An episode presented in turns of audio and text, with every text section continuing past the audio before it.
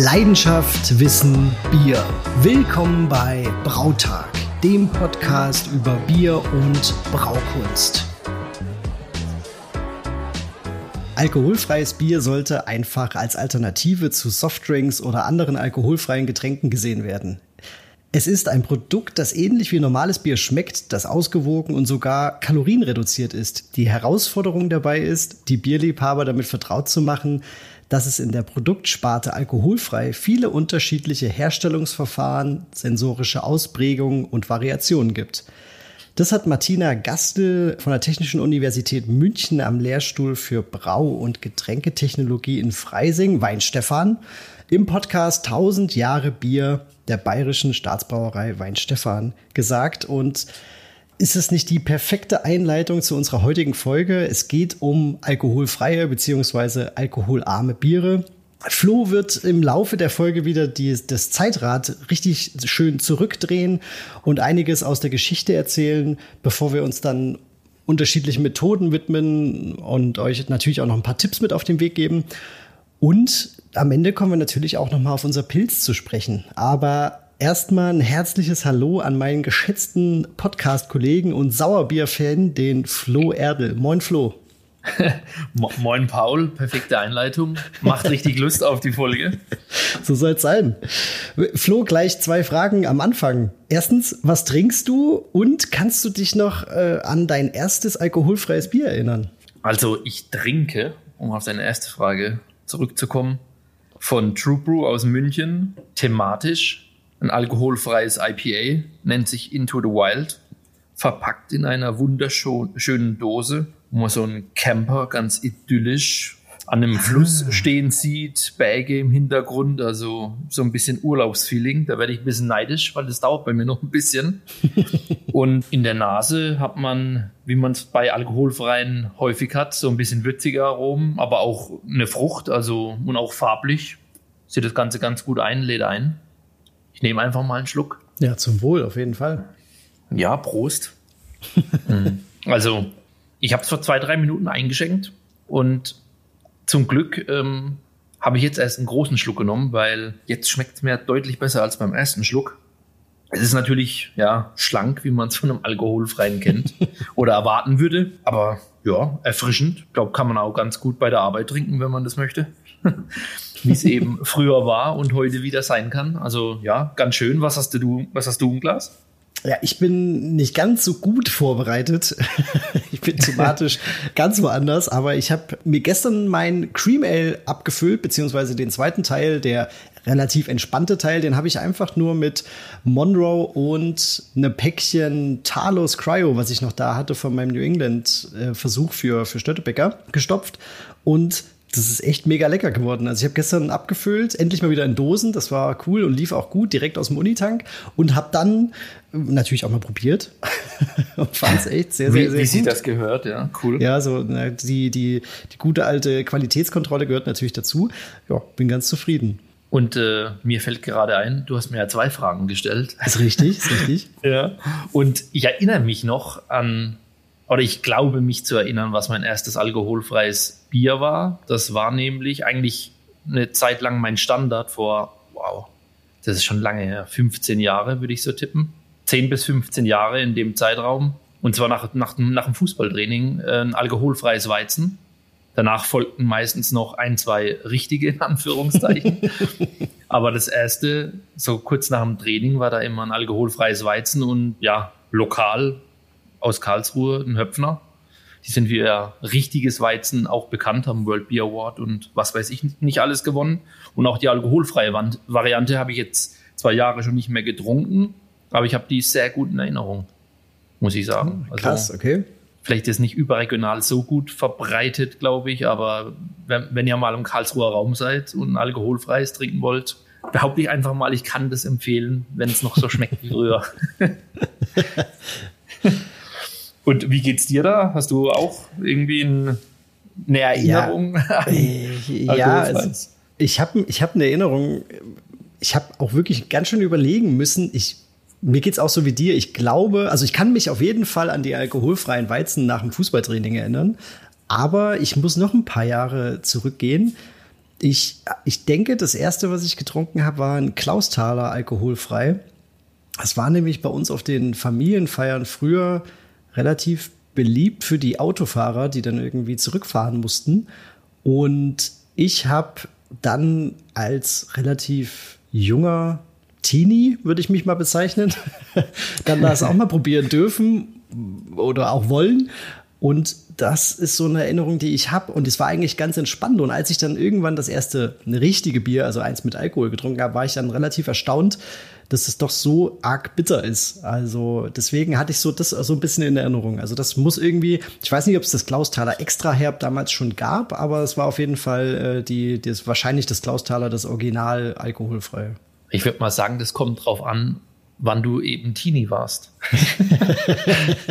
ja, das ist schon ein bisschen her, ne? Also ich würde jetzt mal schätzen, dass das so vor, boah, hm, naja, fast schon 20 Jahren, nur 18, 18 bis 20 Jahren war.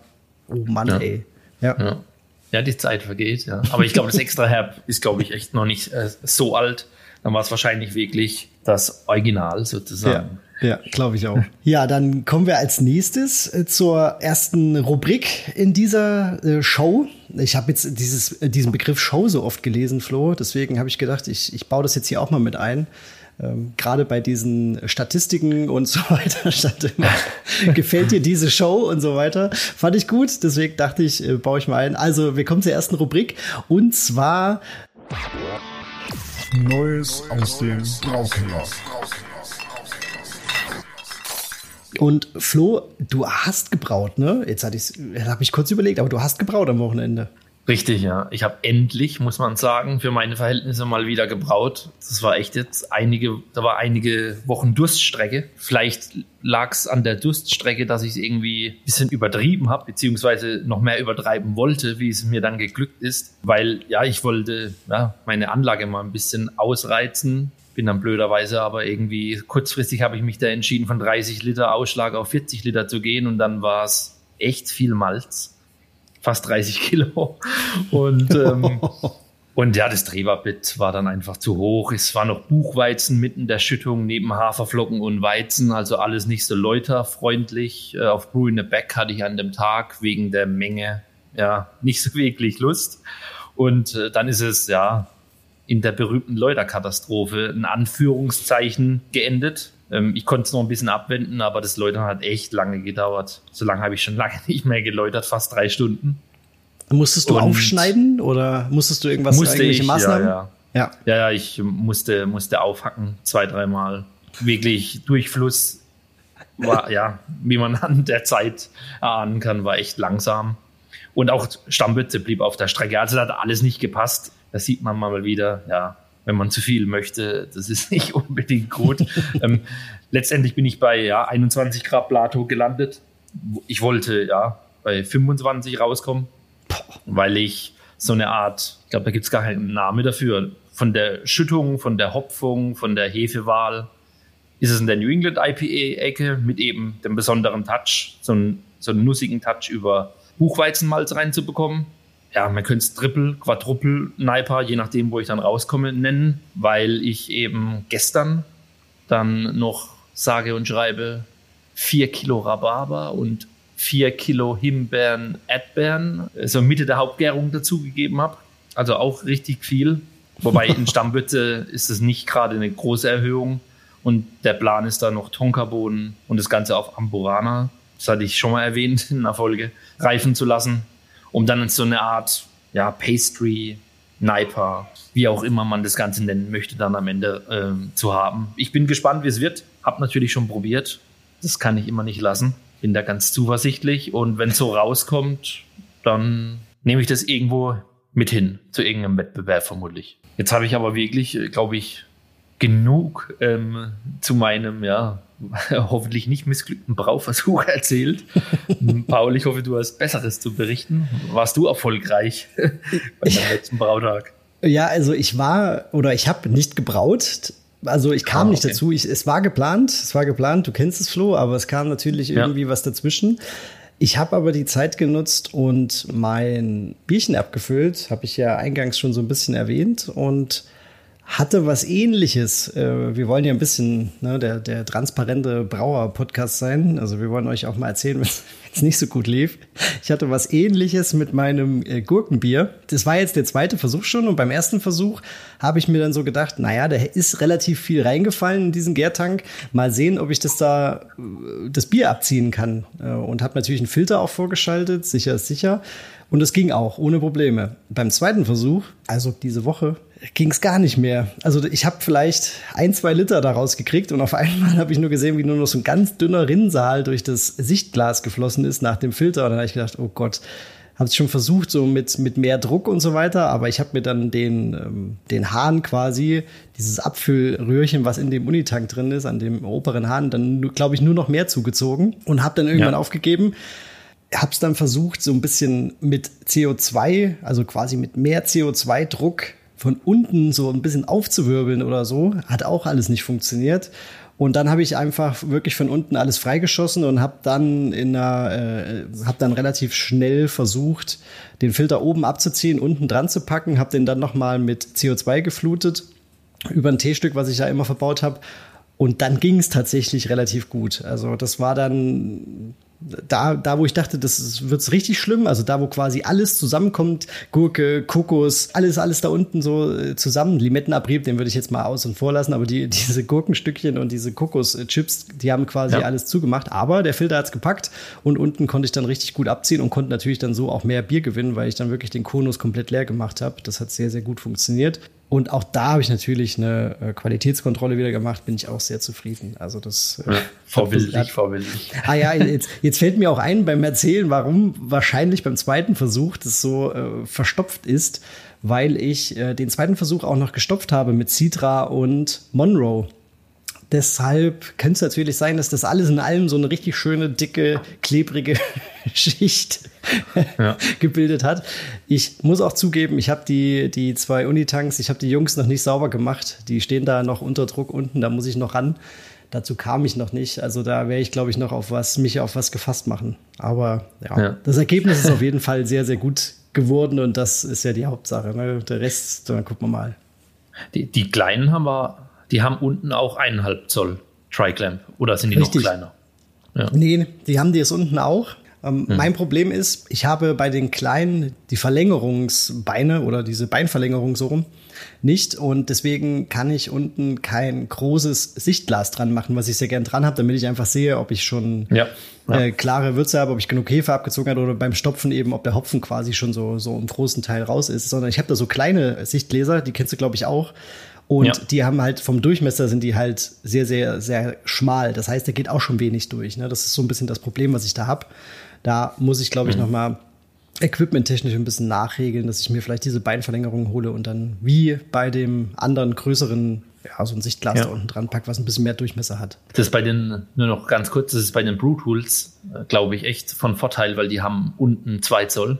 Ah ja, das ist gut. Und ähm, Für solche ich kenne das von meinem SS Brewtech das eineinhalb Zoll auf zwei Zoll gerade für das Thema Verstopfen, weil ich hatte da früher auch ein, zwei Mal Probleme, gerade mit Kokosflocken und auch Gurke teilweise. Ich habe da auch schon alles Mögliche reingeworfen.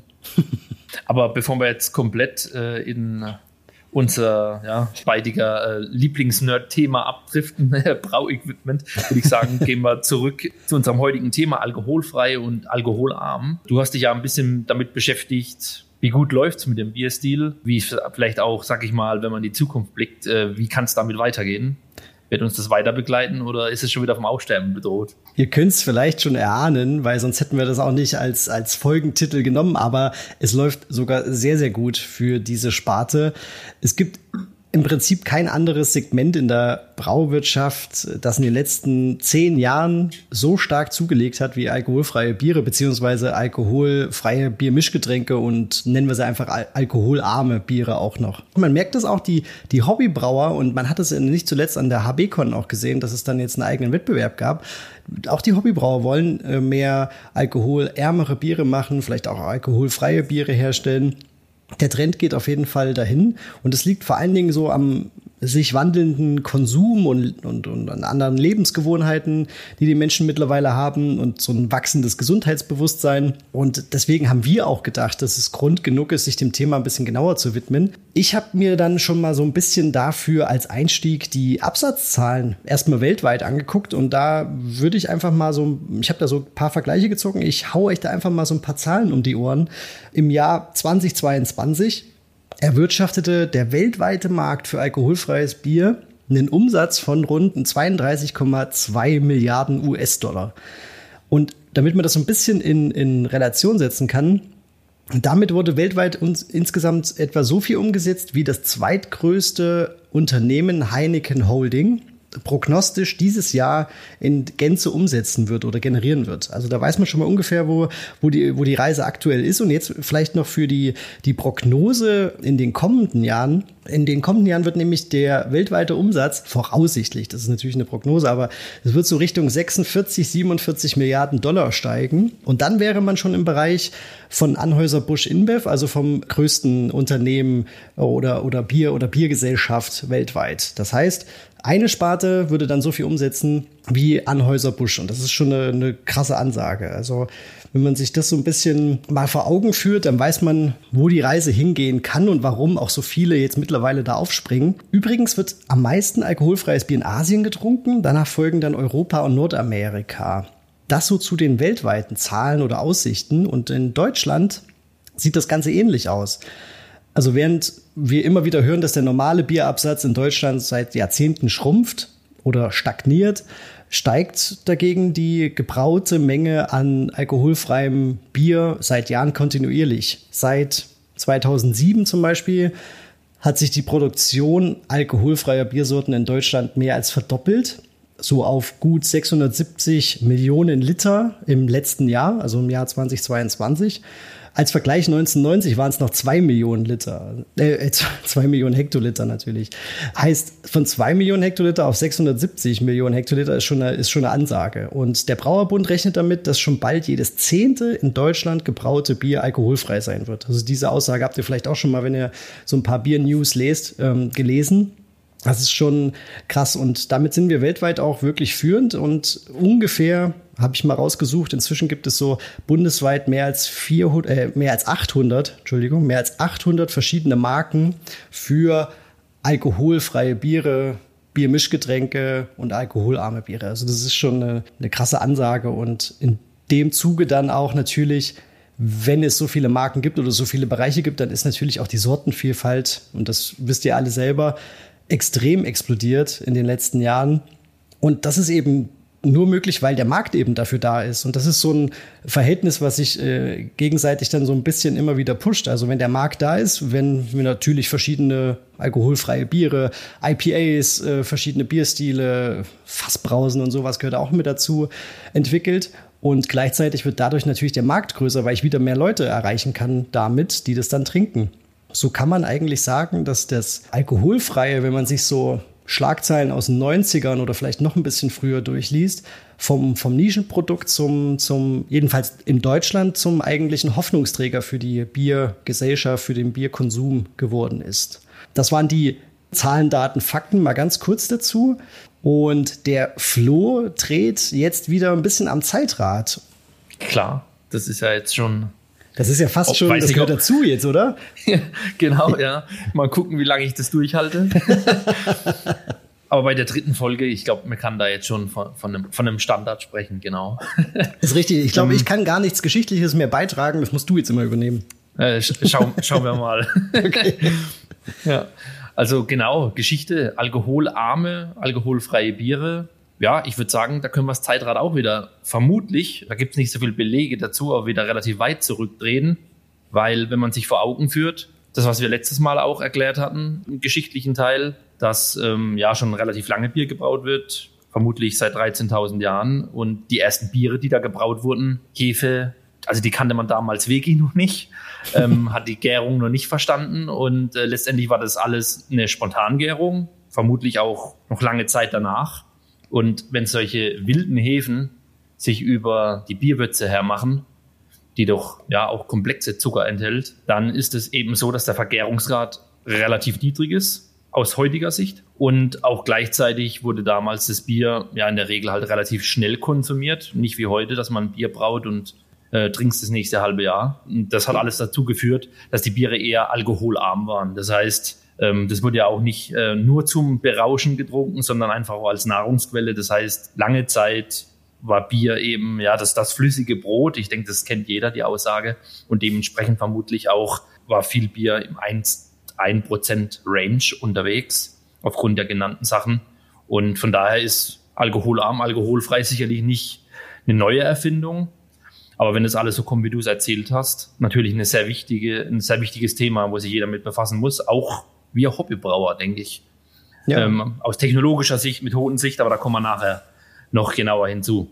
Und das Stichwort, was ich gerade schon gesagt habe oder was ich beschrieben hatte, dass das Bier nicht nur zur Berauschung da war, sondern halt auch einfach dem Arbeiter äh, als Nahrungsquelle gedient hat. Das sind dann eben die sogenannten Alltagsbiere, die uns in der Antike, Bau der Pyramiden, ohne Bier würden die heute sicherlich nicht stehen, als auch im Mittelalter äh, mit den ganzen Themen, die, denke ich, jeder schon mal gehört hat, dass insbesondere in den Städten Kanalisation und andere Themen im Mittelalter waren da eben noch nicht so weit entwickelt, dass überall eine Frischwasserversorgung gewährleistet war. Und da musste man halt auch an vielen Stellen, sage ich mal, auf Bier als ja, Nahrung und sichere ähm, Flüssigkeitsversorgung zurückgreifen. Und das sind dann eben die Alltagsbiere, die bis ins 19. Jahrhundert, bis es dann irgendwann mehr und mehr auch durch Teegetränke verdrängt wurden, in allen Bierkulturen verbreitet waren. In den, ja, in England, UK war ja das vom Namen her das Small Beer.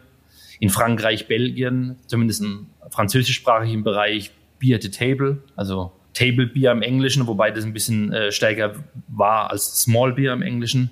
Und in Deutschland hatte das auch unterschiedlichste Namen: Dünnbier, Nachbier, Heinzel, Covent, also unterschiedlichste Namen. Und in einem der Namen taucht auch schon eine Herstellungspraxis auf, nämlich Nachbier. Das heißt, das ist ja denkbar eine der einfachsten Methoden, ein alkoholarmes Bier ähm, herzustellen, indem man einfach den Treber hernimmt von einem Bier, das man hergestellt hat und gibt da einfach nochmal Wasser drüber, einen zweiten Aufguss oder einen dritten oder einen vierten. Und mit der Würze, die dann rauskommt, die fermentiert man getrennt und hat damit ein, ein leichteres Bier.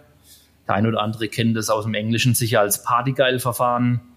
Und auch im Mittelalter war das bei der Gose zum Beispiel eine gängige Praxis. Da wurden bis zu vier Aufgüsse gemacht. Und logischerweise der vierte Aufguss war der niederwertigste bezüglich Stammwürze. Das war dann auch das leichteste Bier, was dann auch sicherlich im 1%er Range oder 1,5% so in dem Range eben unterwegs war.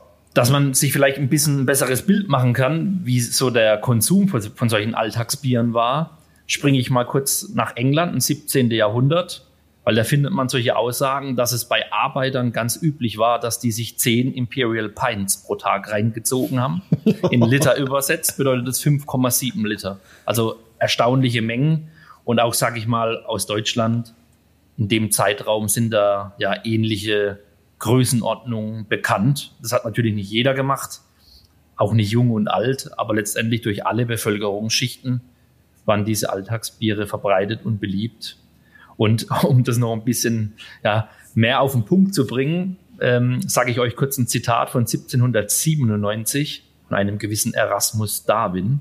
For the drink of the more robust children, water is preferable, and for the weaker ones, small beer. Also das verdeutlicht, denke ich, ganz gut, wie damals eben oder welche ja, Stellenwert in allen Bevölkerungsschichten und Altersklassen Bier hat. Und auch dieses Mal bleibt es euch nicht erspart, dass ich einen kurzen Vergleich zum Farmhouse Brewing ziehe, weil auch hier waren Alltagsbiere in der Vergangenheit, haben dann eine wichtige Rolle gespielt. Da hat man auch gesagt, Small Beer for Work, Beer for Celebration. Hier war es ähnlich, also dass man eben Nachgussbiere hergestellt hat, die dann eben eine niedrigere Stammwürze hatten. Die wurden getrennt vergoren und hatten so ein, ein Alltagsbier.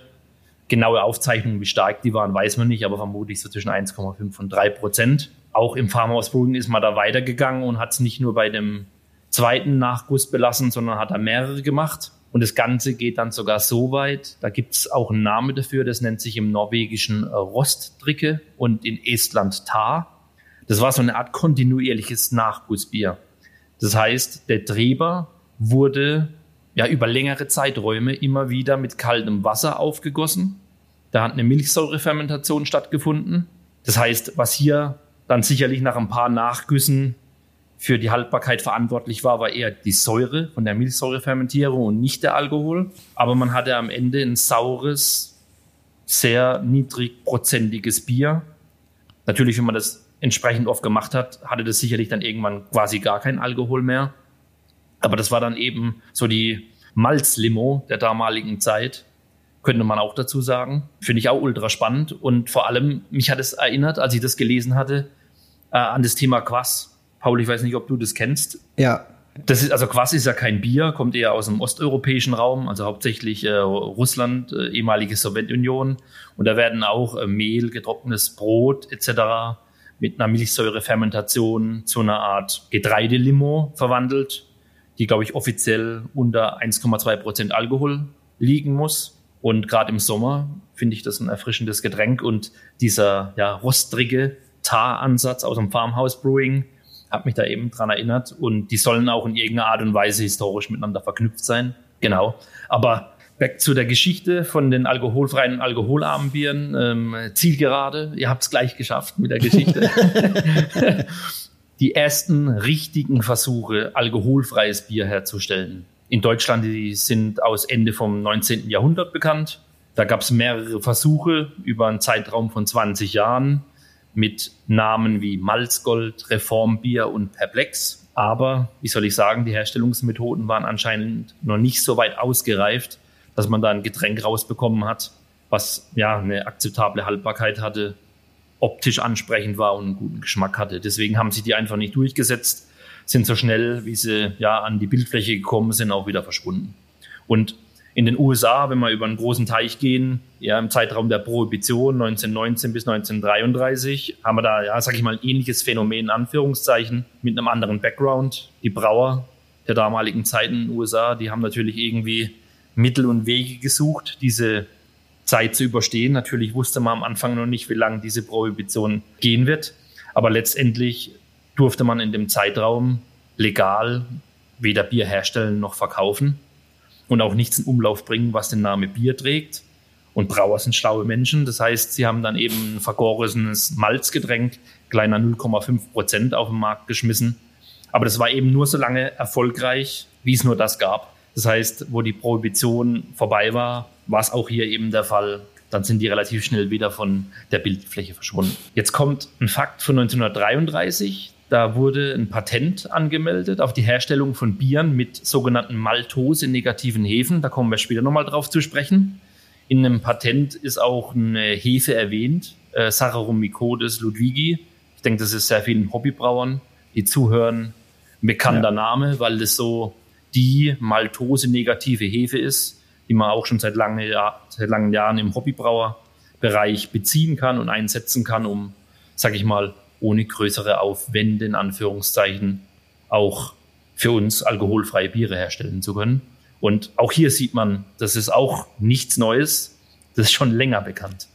Ähm, die erste Vakuumdestillation, die wurde 19, äh, Ende der 1930er Jahre von der Guten Bier AG aus Bern namens Ex-Bier auf den Markt geschmissen. Hier war das Problem, es war kurz vorm Zweiten Weltkrieg. Da hatte man auf gut Deutsch andere Sorgen. Und deswegen hat sich das vermutlich auch nicht durchsetzen können und ist eine One-Hit-Wonder sozusagen gewesen und dann gleich wieder, ja, hat sich halt nicht verbreitet. Dann in der Nachkriegszeit gab es einen, ich würde behaupten, einen schlauen Mann aus der Schweiz, den Hans Hürlimann. Der hatte auch eine Brauerei, die Hürlimann Brauerei. Und das war so ein bisschen ein Hefepionier.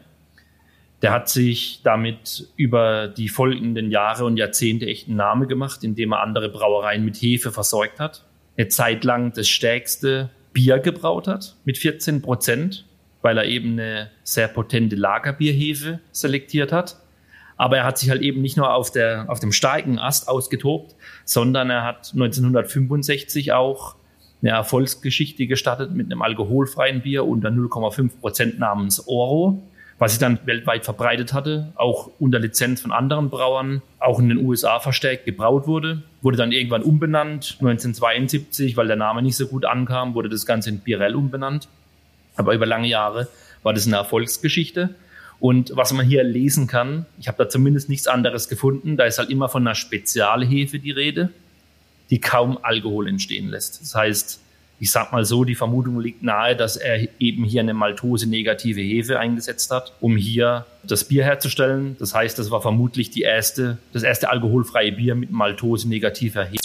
An dieser Stelle, Flo, auch noch mal ganz kurz Werbung im, im, im, im eigenen Bereich hier quasi. Und äh, an dieser Stelle sei gesagt, wenn ihr Bock habt, uns zu unterstützen, den Podcast cool findet, dann ähm, schaut mal auf unserer Patreon-Seite vorbei. Die packen wir euch natürlich auch auf jeden Fall in die Show Notes. Und ähm, wir haben uns drei Level überlegt. Da gibt es coole Angebote, da gibt es coole Vorteile für euch und ähm, so sind irgendwie, schlägt man zwei Fliegen mit einer Klappe. Ihr supportet uns und könnt vielleicht zum Beispiel auch noch sparen. Es gibt äh, Codes für ähm, beliebte Online-Shops, mit denen wir jetzt zusammenarbeiten. Es gibt so ein bisschen Zusatzcontent, Community-Chat und vieles mehr. Also schaut gerne mal vorbei bei uns. Für die kommerziell, sag ich mal, große Anwendung fand und anscheinend hat es gut geschmeckt, weil sonst hätte sich das Ganze nicht so verbreitet. Und spannend ist, da gab es auch sogar noch Ableger von relativ bekannten Namen, weil es gab Mitte der 80er eine Brauerei, die, die nannte sich Firestone and Fletcher Brewing. Firestone Walker ist sicherlich mhm. vielen Bier-Enthusiasten im Begriff.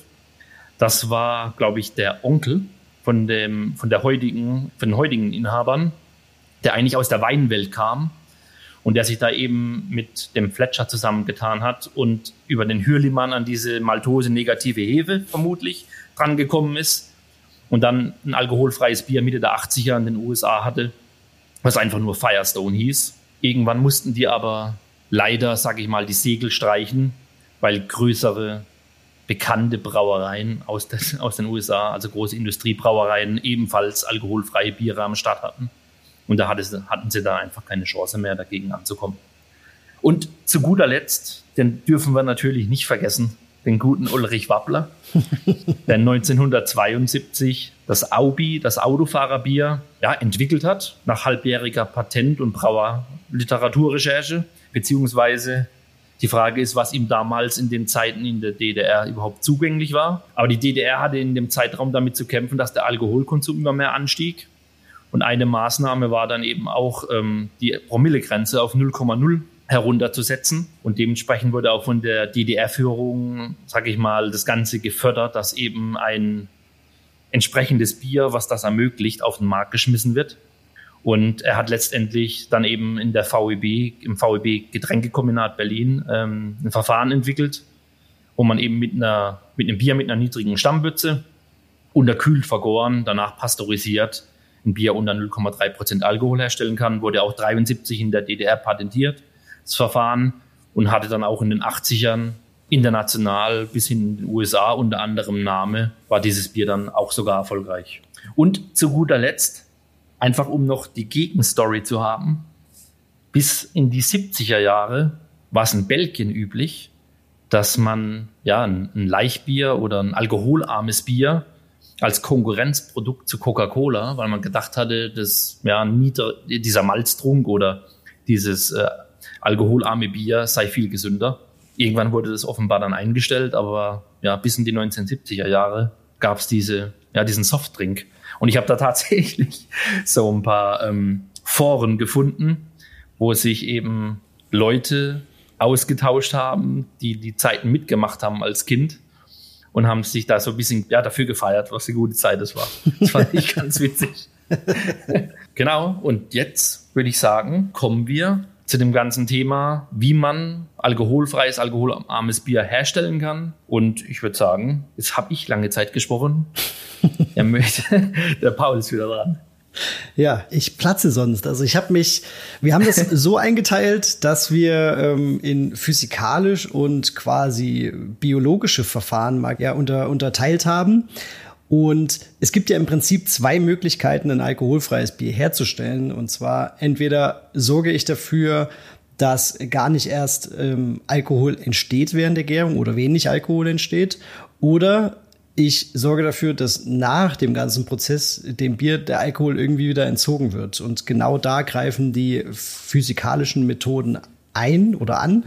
Und ich habe mich da so ein bisschen vorbereitet, musste auch mal wieder ein bisschen in mein, mein Physikdenken, mein äh, Chemiedenken ein bisschen, bisschen wieder hervorkramen, um das Ganze zu verstehen. Und ja, geht ab jetzt. Also wir haben als allererstes die in diesem Bereich die thermischen Verfahren. Man spricht hier auch von Rektifikation oder Evaporation. Grundsätzlich ist es so, das kann ich gleich vorwegstellen, dass bei diesen thermischen Verfahren der sensorische Eindruck des Bieres verändert wird. Also das geht mit ähm, Verlust von einem Aroma, vom, vom Körper, zum Teil von der Kohlensäure und eben insgesamt vom Geschmack einher. Man hat da zwar Verfahren entwickelt, um dem ein bisschen gegenzusteuern, da komme ich auch gleich zu, aber das ist so, eine, ja, so ein grundsätzliches äh, Problem bei diesen Verfahren. Es gibt mittlerweile drei Verfahren, in die man das grob unterteilen kann. Es gibt unter diesen einzelnen Verfahren dann nochmal Firmen, die verschiedene Maschinen hergestellt haben und verschiedene Methoden da auch nochmal entwickelt haben. Aber Grundsätzlich unterscheidet man zwischen der Vakuumverdampfung, der Vakuumdestillation, das hatte Flo gerade auch schon mal angerissen im Geschichtspart, und der Zentrifugaldestillation in diesem Bereich. Ähm, das sind so die großen Überbegriffe dafür. Darunter versteht man irgendwie, dass der Alkohol verdampfen muss in irgendeiner Form. Und der Siedepunkt, um das gleich vorwegzunehmen, für Alkohol liegt bei 79 Grad Celsius. Würde man das Bier jetzt einfach kochen, drei Stunden oder extrem erhitzen, dann wäre der Alkohol auch verdampft, auch bei uns Hobbybrauern, aber auch so ziemlich alle Aromen, die da drin sind und wahrscheinlich hätte man auch eine gewisse Oxidation da drin. Also das äh, ist natürlich nicht zu empfehlen, wobei es auf jeden Fall zielführend wäre grundsätzlich. Und damit man eben diesen Siedepunkt so ein bisschen herabsetzen kann, macht man sich eben Vakuumverhältnisse äh, zunutze und unter Vakuumbedingungen liegt der Siedepunkt nämlich deutlich oder der Siedepunkt von Alkohol deutlich unter diesen 79 Grad, eher so ungefähr bei 40 bis 60 Grad, zum Teil auch weiter drunter und damit werden eben nicht so viele Aromastoffe ausgetrieben. Das möchte man natürlich grundsätzlich nicht. Aber kommen wir jetzt zur ersten Maßnahme, wie man den Alkohol da rauskriegt, die Vakuumverdampfung. Ein bekanntes Beispiel dafür ist der Fallstromverdampfer. Das ist, äh, ja, kann man sich vorstellen wie ein riesengroßer alter Heizkörper, so sieht das so ein bisschen aus. Äh, besteht aus vier bis zehn Meter hohen Heizrohren. Unter Vakuum wird eben dort das Bier erhitzt auf ungefähr 45 Grad und bei der Abwärtsströmung, also wenn das Bier runterfließt, verdampft der Alkohol und wird über einen Kondensator abgeschieden. Danach ist das teilweise entalkoholisiert aber es ist noch ein zweiter und zum Teil auch manchmal ein dritter Fallstromverdampfer notwendig, denn diese Methode ist eine von den Methoden, um äh, so ein genanntes Null-Nuller-Bier hinzukriegen. Also, null, also ungefähr bei 0,05 Volumenprozent zu landen. Das Problem ist eben, bei diesen Temperaturen werden zum Teil auch temperaturempfindliche Aromakomponenten wie Ester äh, auch abgeschieden, wobei es Möglichkeiten gibt, diese später wieder hinzuzuführen bei dem ein oder anderen Fallstromverdampfer. Als zweites haben wir die Vakuumdestillation. Das ist quasi eine Art großer Plattenwärmetauscher, um sich das bildlich so ein bisschen vorzustellen. Auch hier haben wir wieder diese 45 Grad unter Vakuumbedingungen und anschließend wird, der, wird das Bier so einem Aromastripper zugeführt. Das heißt, dort werden diese flüchtigen Aromen, die, die äh, verdampfen würden, die werden dort quasi separiert und können dann teilweise später wieder zurückgeführt werden. Und das eben genau aus diesem Grund, weil diese Verfahren eben diesen, das Bier eben erhitzen und dadurch diese Aromen sonst ausgetrieben werden würden. Also schnappt man sie sich vorher und kann sie dann später wieder hinzufügen. Es geht dann weiter in der Vakuumkolonne bei 40 Grad. Der Alkohol verdampft und äh, wird besprüht und kondensiert, also so ein bisschen wie so ein Dampfkondensator, wer das vielleicht hat an seinem Braukessel. So ungefähr kann man sich das vorstellen, aber natürlich ein bisschen größer alles. Und anschließend wird das Bier gekühlt und dann kommen eben diese Aromastoffe, die man ähm, sich vorher geschnappt hat und konzentriert hat, die können dann wieder hinzugesetzt werden. So kriegt man auch ein Bier mit 0,0 äh, Volumenprozent hin. Hat hier das Problem, so eine Vakuumdestillation, ähm, ihr, ihr habt es gehört, es ist relativ aufwendig, der Prozess, ist mit hohen Energiekosten verbunden. Und wenn ich natürlich einen aufwendigen Prozess habe, dann habe ich natürlich auch hohe Wartungskosten und sowas. Also ist auch nicht ganz so leicht. Wir haben dann die Zentrifugaldestillation noch das ist eigentlich eine ganz clevere Erfindung, denn das Bier, das, hier, das wird hier auf so beheizte Scheiben, Zentrifugalscheiben aufgetragen und man macht sich dann die Zentripetalkraft zunutze und das Bier wird dann quasi angedreht auf dieser Scheibe und wird an einer ganz dünnen Schicht auf dieser Scheibe verteilt und für eine sehr kurze Zeit mit Dampf erhitzt und ähm, also diese Scheibe wird erhitzt und das aber nur bei 30 bis 34 Grad. Auch hier wieder Vakuumbedingungen. Und das entalkoholisierte Bier sammelt sich dann am Ende der Scheibe und in der Mitte von dem Teil verdampft quasi der Alkohol wieder. Das ist äh, eine, eine richtig schlaue Lösung, wie ich finde. Aber das Problem ist, das muss bis zu elfmal wiederholt werden, um ein Bier mit 0,0 Prozent herzustellen. Und auch das hier ist eine Methode, wo das eben sehr gern angewendet wird. Wir haben aber dafür eben eine geringe thermische Belastung. Das heißt, von vornherein bleiben viele flüchtige Aromen direkt erhalten und werden gar nicht erst ausgetrieben. Es gibt hier noch eine Variante, zu der komme ich aber gleich, weil die dann einfach verständlicher ist, wenn ich den zweiten großen Überpunkt von den physikalischen Varianten euch erkläre. Und zwar äh, kommen wir jetzt zu den Membranvarianten. Das ist eine, kann eine Umkehrosmose sein oder eine Dialyse. Und diese Membran muss man sich grundsätzlich, egal in welcher äh, Variante jetzt es vorkommt, wie eine hauchdünne Folie vorstellen. Eine Art, ja, oder es, es, es kann zum Beispiel aus Baumwollzellulose bestehen und diese Membran wird eben genutzt, um das Bier da durchzuleiten oder das eben drüber zu leiten. Und es, werden, es gibt eben unterschiedliche Verfahren, die dann auch sich unterschiedliche physikalische Effekte zunutze machen. Fangen wir mal an mit der Umkehrosmose. Ihr kennt's, der eine oder andere nutzt vielleicht so eine Umkehrosmoseanlage zur Wasseraufbereitung, zur Wasserenthärtung. Und das ist hier tatsächlich dasselbe Prinzip. Nur sprechen wir hier auch von einem relativ hohen Druck. Also das Bier wird hier mit 30 bis 45 Bar durchgedrückt also durch diese Membran und hindurch kommt dabei aber überwiegend eben nur Wasser und Alkohol und die Aromakomponenten verbleiben überwiegend im Bier. Das ist deshalb auch eine sehr, sehr beliebte Variante und auch eine relativ moderne Variante. Es wird dann so lange gefiltert, bis der gewünschte Alkoholgehalt hergestellt ist und zurück bleibt dann ein hochkonzentriertes Medium. Könnt ihr euch vorstellen, wenn da viel Wasser und Alkohol durchgeht, dann bleibt halt wirklich eine ja, ein sehr hochkonzentriertes Bier zurück. Und wenn man dieses äh, Medium, dieses hochkonzentrierte Bier dann wieder aufsalzt mit entsprechenden entweder ent- oder aufgesalzten Wasser, wie die Brauerei das eben gern machen möchte, dann füllt man das wieder auf, äh, ich sag mal, Ausgangsviskosität auf und de facto wird auch der Alkoholgehalt weiter gesenkt. Und mit dieser Variante werden ganz oft Biere hergestellt, die so diese 0,5 Prozent Marke nicht knacken sollen, damit sie eben noch alkoholfrei genannt werden dürfen. Grundsätzlich hat man auch festgestellt, dass mit diesem Prinzip weniger Alkohol möglich ist, aber es ist dann einfach nicht mehr wirtschaftlich, weil der Wasser- und der Energieverbrauch dann schlichtweg zu hoch ist. Das Problem bei dem Prozess ist, dass das CO2 ausgetrieben wird. Das heißt, es muss danach auch nochmal aufkarbonisiert werden. Und ihr kennt es zu Hause, man hat natürlich ein Abfallprodukt. Bei euch ist das einfach nur Wasser. Hier in dem Fall ist es alkoholisches Wasser. Das Gute daran ist, es ist nahezu geschmacksneutral. Die USA hat sich das zunutze gemacht und macht ganz oft, oder es gibt viele Brauereien, die das nutzen, um äh, Hart-Seltzer herzustellen. Ansonsten gibt es auch die Möglichkeit, das zu einer Destillerie zu bringen. Die freuen sich über so ein kostenloses Ausgangsprodukt sehr, denn das Problem, was ich damit beschreiben will, ist, man kann es nicht einfach in den Gully kippen aufgrund des hohen äh, BSBs. Das ist der äh, biochemische Sauerstoffbedarf.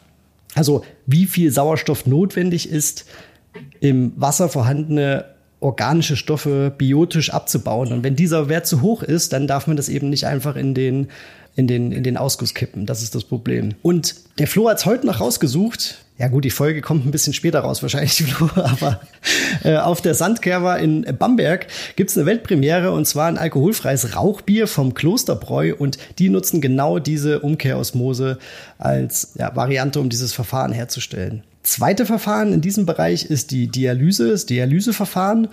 Und hier geschieht die Trennung des Alkohols auch durch eine Art Filtration, aber es laufen quasi das Bier und das Dialysat im Crossflow-Prinzip gegeneinander. Also die laufen im Gegenstrom und dazwischen ist eine semipermeable Membran. Der Trick daran ist, dass man das Dialysat, das hat die gleiche Zusammensetzung wie das Bier, aber hat natürlich kein Alkohol. Und so kann dann durch diese semipermeable Membran der Alkohol durchdiffundieren, eben in das Dialysat und wird dem Bier an sich entzogen. Und über die Geschwindigkeit und über den Konzentrationsgradient, die Kontaktzeit kann man den Stoffaustausch sehr gut steuern. Deswegen wird es auch sehr gerne verwendet.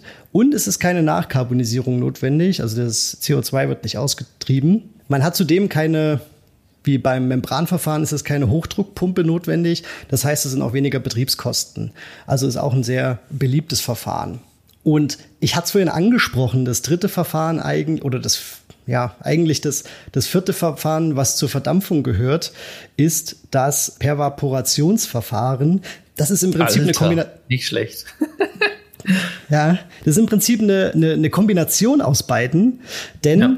ähm, es wird eine Membran benötigt und die ist aber im Gegensatz zu den anderen Membranen selektiv und halbdurchlässig. Hier wird auch wieder das Prinzip genutzt, Alkohol und Wasser wird dadurch gefiltert, getrieben und es verdampft aber auf der anderen Seite direkt. Also es ist quasi dadurch diese Kombination aus beiden und gehört deswegen auch eigentlich zu der thermischen Trenntechnik. Der Vorteil aber gegenüber den anderen Verdampfungen ist eben, dass man nicht das ganze Bier erhitzen muss, sondern dass nur Wasser und Alkohol erhitzt wird, um dann auf der einen Seite eben zu verdampfen und das restliche alkoholfreie Bier oder dann alkoholfreie Bier läuft weiter im Prozess.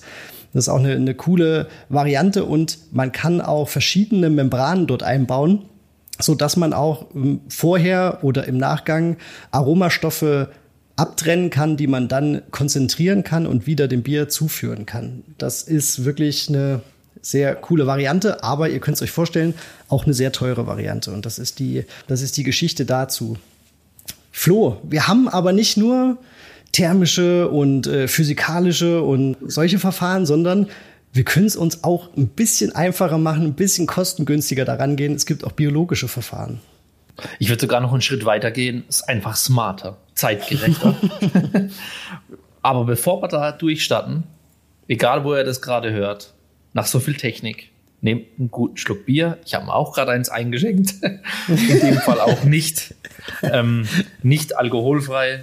So zwischendurch brauche ich jetzt doch ähm, in Anführungszeichen ein richtiges Bier. In dem Fall ein IPA von der Zwönitzer. Riecht gut, schmeckt gut und dementsprechend trinke ich noch einen kurzen Schluck und dann können wir durchstarten. Aber weißt du was, Flo, du hast recht. Ich habe jetzt so viel gequatscht und so viel, ja, so viel Technik runtergerattert. Ich mache mir auch eins auf, aber das wird diesmal alkoholfrei. Aber fang ruhig gern schon an. Ich fange an. Wir haben keine Zeit zu verlieren, weil genau auch auf der biologischen Seite gibt es relativ viele unterschiedliche Verfahren. Und wie ich schon gesagt habe, unter dem ganzen energetischen Gesichtspunkt, ja, sind es einfach ja, die, die smarteren Verfahren, finde ich. Hm, die ersten beiden, die ich euch näher bringen möchte, die würde ich so ein bisschen zusammenfassen. Das sind auch die ältesten aus der Ecke. Das ist einmal die gestoppte Gärung und einmal das Kältekontaktverfahren. Die sind relativ ähnlich und auch die Biere, die da rauskommen, sind sensorisch ähnlich. Fangen wir mit der gestoppten Gärung an. Da nimmt man letztendlich eine Schankbierwürze, also das heißt eine Würze mit roundabout 7, 8 Grad Plato und vergärt die relativ kühl mit einer normalen Bierhefe. Relativ kühl heißt, ja, zwischen 8 und 10 Grad liest man hier an unterschiedlichen Stellen. Das führt dazu, dass der Stoffwechsel der Hefe stark reduziert wird. Es werden weniger Gärnebenprodukte gebildet und allgemein die, die Gärung kommt dann nicht so stark in Gange aufgrund der Temperaturbremse, sage ich jetzt mal. Und wenn man da einen Alkoholgehalt von ja, kleiner gleich 0,5 Prozent erreicht hat, weil dann darf man das Ganze in Deutschland alkoholfrei nennen, wird das Ganze zur Lagertemperatur runtergekühlt um einen Gefrierpunkt, im Anschluss noch filtriert und ganz wichtig, weil noch viel Restzucker übrig ist, pasteurisiert. Bei dem Kältekontaktverfahren, ich hatte ja gesagt, die sind artverwandt, das wird auch gedrosselte Gärung genannt, aber im Prinzip bei der gestoppten Gärung, wie ich es gerade erklärt habe, macht man das ja auch quasi schon. Nur bei dem Kältekontaktverfahren geht man noch mal ein bisschen weiter und stellt eben am Gefrierpunkt quasi an. Das heißt, zu, zu einer richtigen Gärung kann es kaum kommen.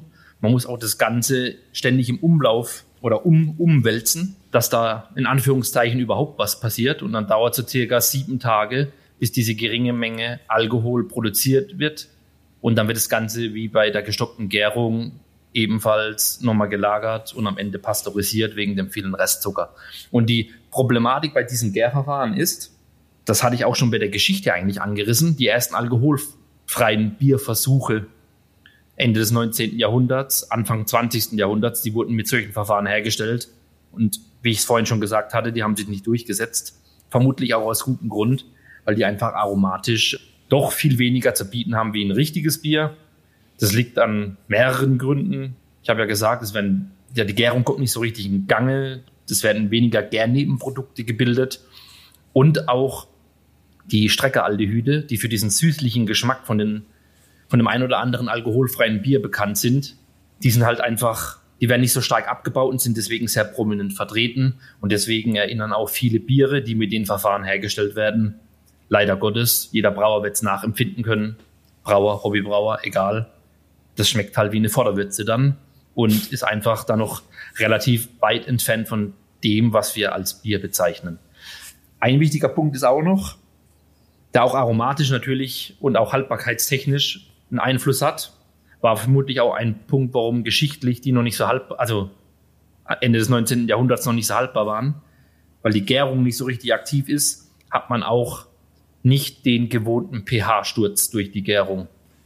Wir wissen ja, Bier ist in Anführungszeichen, ja, oder nicht nur in Anführungszeichen, ein sicheres Lebensmittel, weil es halt eben auch ein pH hat, in der Regel unter 4,5. Und diese Biere, weil die Gärung halt nicht richtig in Gang kommt, die haben, wenn man nicht nachhilft, eben einen viel höheren pH im, im Fünferbereich und sind deswegen unter anderem auch nicht so haltbar und sensorisch, geschmacklich hat es natürlich auch Auswirkungen.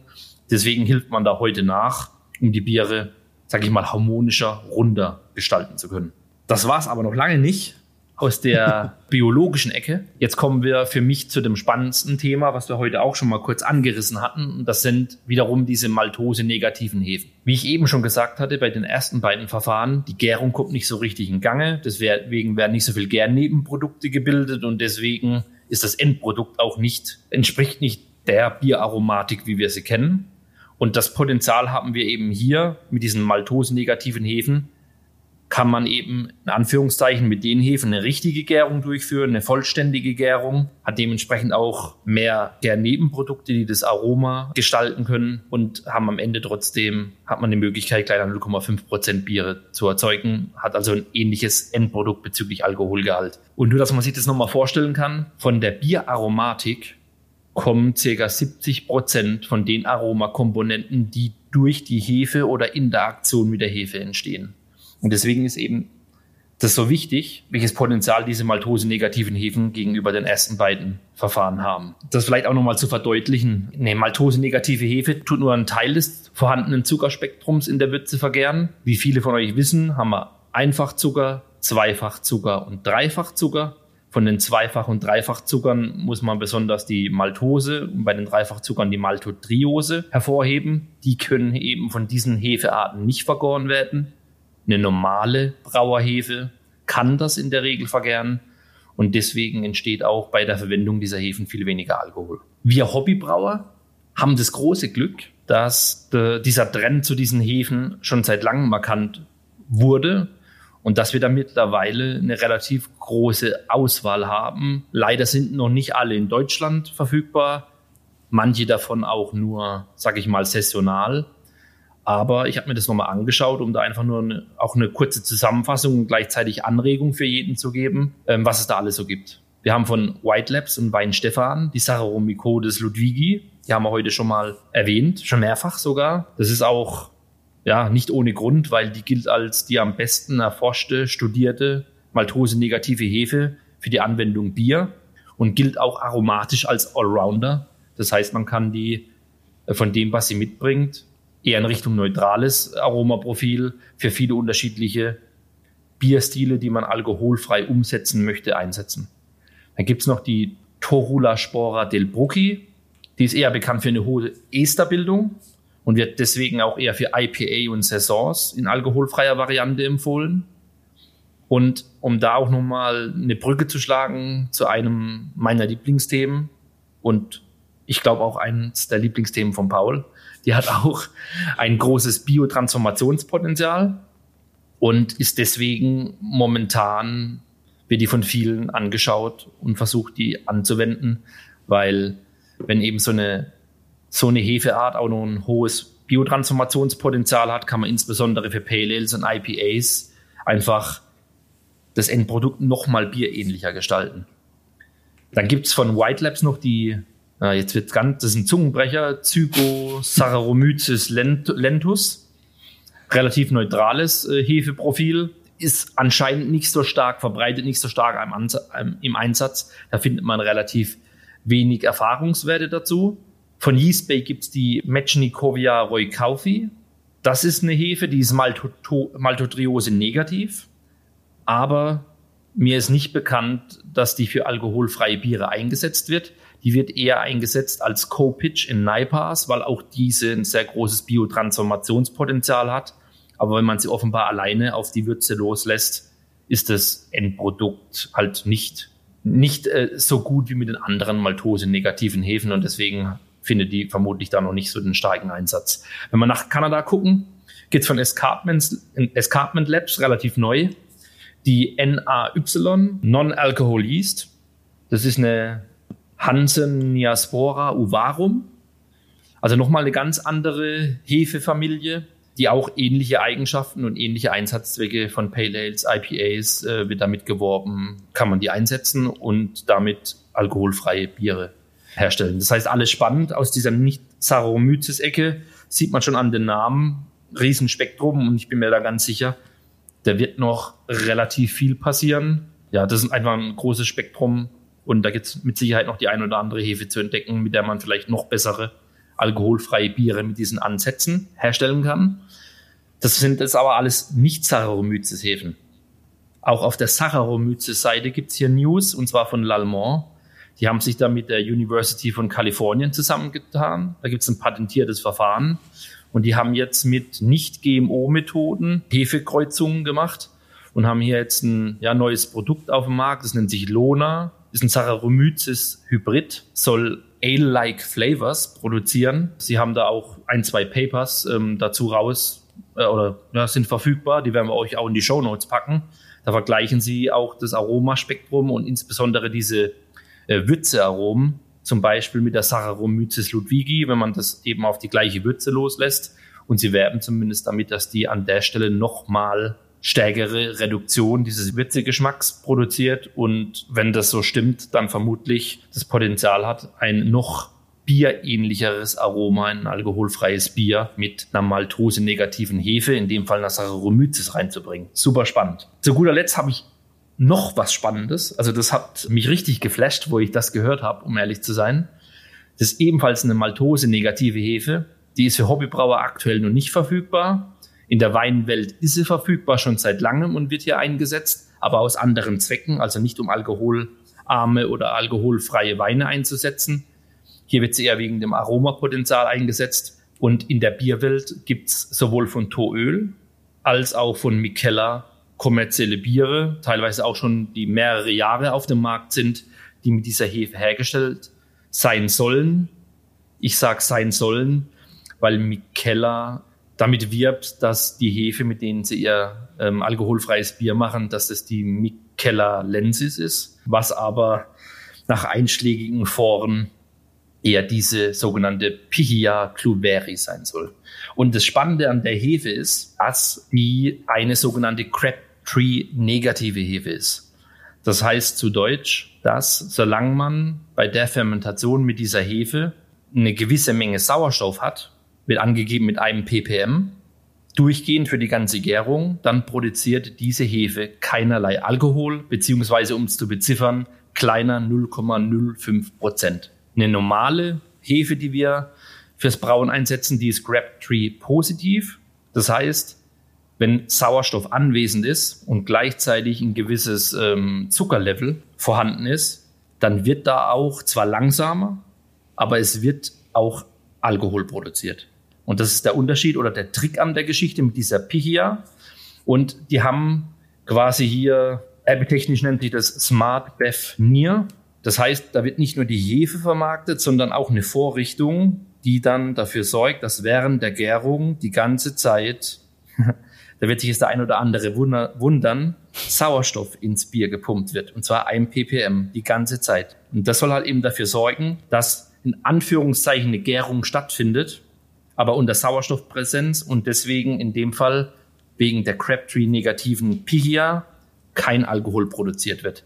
Und so man mit der Maltose-negativen Hefe, mit der Vorrichtung sogar quasi al komplett alkoholfreie Biere herstellen kann und die nach Angaben, getrunken habe ich so noch keins, aromatisch sehr gut sein sollen, weil diese Hefe auch unter anderem sehr hohe Thiol-Release-Fähigkeiten ähm, haben sollen. Also diese aromatischen Schwefelverbindungen, wo viele davon noch gebunden sind und damit sensorisch nicht wahrnehmbar für uns, die in den Hopfenölen sich befinden, können eben von der Hefe freigesetzt werden.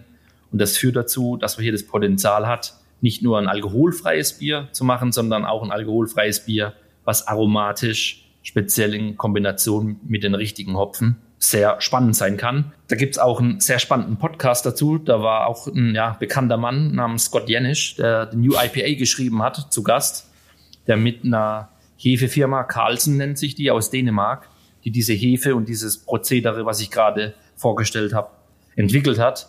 Die waren da zusammen bei Beersmith und haben da eine Stunde lang drüber erzählt. Lohnt sich reinzuhören. Packen wir in die Show Notes, da könnt ihr mal reinhören. Also mich hat's geflasht und zeigt auch, glaube ich, wie ich schon gesagt habe, das war's noch nicht. Da wird noch einiges kommen. Vor allem, wenn man sich die ganzen Prognosezahlen, die der Paul vorgestellt hat, noch hinzunimmt, bin ich mir ganz sicher, dass hier in Zukunft Mittel reinfließen werden, die dazu führen werden, dass da noch viel Tolles passiert. Auch das war es für den biologischen Verfahren noch nicht. Aber weil ich jetzt schon wieder relativ viel ähm, erzählt habe, würde ich das Zepter, den Stab wieder an den Paul übergeben, weil der hat auch noch ein bisschen was zu den biologischen Verfahren für euch. Ja, ist wirklich noch lange nicht das Ende der Fahnenstange. Ich habe da auch noch ein paar Sachen, das erste, was ich jetzt anspreche, eigentlich nur der Vollständigkeit halber, weil der klassische Hobbybrauer und so weiter kann damit natürlich jetzt auch nicht unbedingt umgehen. Aber ist super interessant. Schon ein bisschen älter das Verfahren und zwar immobilisierte Hefe zu nutzen. Und weil ich sage, das Verfahren ist schon ein bisschen älter, man hat vor allen Dingen so in den 90ern, auch äh, als dann ein bisschen mehr alkoholfreies Bier auch wieder aufkam, zum Teil, hat man immer mal diesen Überschrift gelesen, alkoholfreies oder Bier aus dem Bioreaktor. Das habe ich öfter gefunden, diese Schlagzeile. Äh, trifft's aber hier ganz gut, denn man packt die Hefe, die, die Bierhefe auf zum Beispiel Glas oder Keramik oder andere Sachen, um die eben nicht so beweglich in der Würze zu machen. Gleichzeitig will man aber eine kontinuierliche Durchmischung ähm, irgendwie hinkriegen. Also man versucht es die ganze Zeit umzuwälzen und da haben sich eben sogenannte Reaktoren, Bioreaktoren unterschiedlichster Art als, als vorteilhaft erwiesen und man steuert eben über diese Durchmischung und diese immobilisierte Hefe den Verkehrgrad über die Kontaktzeit der Hefe. Gleichzeitig passiert das Ganze bei relativ kalten Bedingungen und so vermehrt sich die Hefe eben nicht, aber sie überlebt und ihr Enzymsystem ist aktiv. Das sind aber so meistens die Biere, die auch so einen süßlichen Würzegeschmack haben. Ähm, ist ein bisschen teurer. Dann kannst du euch vorstellen, nicht jeder hat so einen Bioreaktor in seiner Brauerei stehen und die Kontaminationsgefahr ist auch relativ groß, denn es bleiben natürlich Zucker zurück. Und deswegen ist da auch dann ein großer Augenmerk auf Filtration und Pasteurisierung zu legen. Ein bisschen praktischer, auch für uns Hobbybrauer, ist auf jeden Fall über das Maischverfahren daran zu gehen. Man kann den Vergärgrad eingrenzen durch die vom Flo zum Beispiel genannten Hefen. Man kann aber auch schon eine Stufe früher ansetzen und zwar, wie gesagt, beim Maischen. Und zwar, indem man bei relativ hohen Temperaturen meischt. Da gibt es ein richtig cooles Paper von Ladamore wieder dazu, packen wir euch in die Show Notes. Und die schlagen eben vor hohe Temperaturen, niedriges Wasser-Malz-Verhältnis und wenn wir uns die klassischen Rasttemperaturen angucken, die sind natürlich bekannt, aber der Vollständigkeit halber ganz kurz, 62 bis 64 Grad ungefähr begünstigt die Aktivität der Beta-Amylase und dadurch werden eben ähm, zum Beispiel größere Mengen Maltose gebildet. Und bei den höheren Temperaturen, bei der zweiten Verzuckerung dann auch, nimmt die Aktivität der Beta-Amylase wieder ab und die Alpha-Amylase fängt an zu werkeln. Dadurch bilden sich eben auch langkettigere Zucker und Dextrine. Das wiederum hemmt ja die Gärfähigkeit der Würze grundsätzlich. Und genau das macht man sich hier zunutze. Man nennt es auch High Temperature Mesh Method. Man meischt quasi hoch ein, so zwischen 70 und 82 Grad die Maltoseproduktion wird dadurch reduziert, da die Beta-Amylase meistens schon so ab 65 Grad den Geist aufgibt. Der Stärkeabbau wird aber trotzdem vorangetrieben und zwar durch die aktive Alpha-Amylase. Das Ergebnis ist dann eine Würze mit geringen vergehrbar Glucose, Maltose und so weiter ist aber extrem angereichert durch oder mit vergehrbaren Dextrin und langkettigen Zuckern. Ich habe mir mal das Paper genau angeguckt und auch die Kurven, die da so dargestellt werden aus den einzelnen Experimenten, die man gemacht hat. Wenn man sich so bei 80 Grad ungefähr einpendelt, dann kriegt man ein schönes Profil aus ähm, fast keiner Glucose, wenig Maltose und einen hohen ausgewogenen Maltodriose-Dextrin-Level. Also da trifft man so, ich glaube, genau den, den Kern, kann das aber natürlich für sich so ein bisschen steuern, wie man es gerne haben möchte. Und wenn man das jetzt noch kombiniert mit dem von Flo genannten Maltose oder Maltotriose negativen Hefen, dann kann man natürlich die Gärfähigkeit auf ein Minimum reduzieren. Ein weiterer sehr interessanter Ansatz ist das Cold Meshing oder auch Non-Enzymatic Meshing genannt, also das nicht enzymatische Maischen, NEM. Das ist ein Verfahren, mit dem man den Geschmack und die Farbe aus gemälzten Getreide extrahiert, ohne aber oder man versucht eben nicht äh, allzu große Mengen an verkehrbarem Zucker umzuwandeln. Und um dies zu erreichen, wird die gesamte Schüttung geschrotet, ganz normal, und dann eben in kaltem Wasser eingeweicht und das so zwischen 8 bis 24 Stunden, wobei ich 24 Stunden schon ein bisschen lang finde, aber das Ganze findet bei Kühlschranktemperaturen 5 bis 7 Grad ungefähr statt. Man läutert die ganze Geschichte dann am besten mit einem Bierheber, den man auch nicht ganz auf den Boden stellt. Da, da unten bildet sich so ein Schleim, den will man nicht haben. Ähm, man versucht eben die klare Würze abzuziehen. Und anschließend erhitzt man die ganze Geschichte nochmal auf, äh, zur Sicherheit auf 65 Grad, um die Stärkeumwandlung wirklich abzuschließen, dass man da auf Nummer sicher geht. Und danach könnte man jetzt zum Beispiel weiter verdünnen oder eine andere Würze hinzugeben oder eben einfach normal damit weiterverfahren. Also kochen, vergären, fertig. Man kann das Ganze ein bisschen schneller betreiben oder eine schnellere Extraktion bekommen, indem man kontinuierlich rührt oder umwälzt. Also wer da zum Beispiel eine Pumpe einbaut oder sich tatsächlich hinstellt und rührt, dann kann man so eine Extraktion schon in ein bis zwei Stunden erreichen. Der Vorteil an dieser Geschichte ist, man kriegt natürlich Biere mit einem niedrigen Alkoholgehalt, das ist der Plan, aber die haben dennoch ein gutes Aroma und Mundgefühl, weil man eben diese äh, Aromastoffe aus dem Malz extrahiert. Der Nachteil ist, es kann so ein bisschen äh, getreidig, so ein bisschen grainy schmecken. Und durch diese Kaltextraktion wird die Menge an Beta-Glucan stark verringert und die sind eben auch für Geschmack und Mundgefühl so ein bisschen zuständig. Also das ist so vielleicht ein Nachteil, den man damit einbauen könnte. Ich habe mir dann mal so ein bisschen ja, Gedanken gemacht für für eine, für eine Anwendung und habe mir mal so ein paar Rezepte auch mit diesem Cold Meshing angeguckt. Also ich habe es noch nicht gemacht, bin jetzt aber ein bisschen gehypt tatsächlich. Ich würde es gerne mal ausprobieren.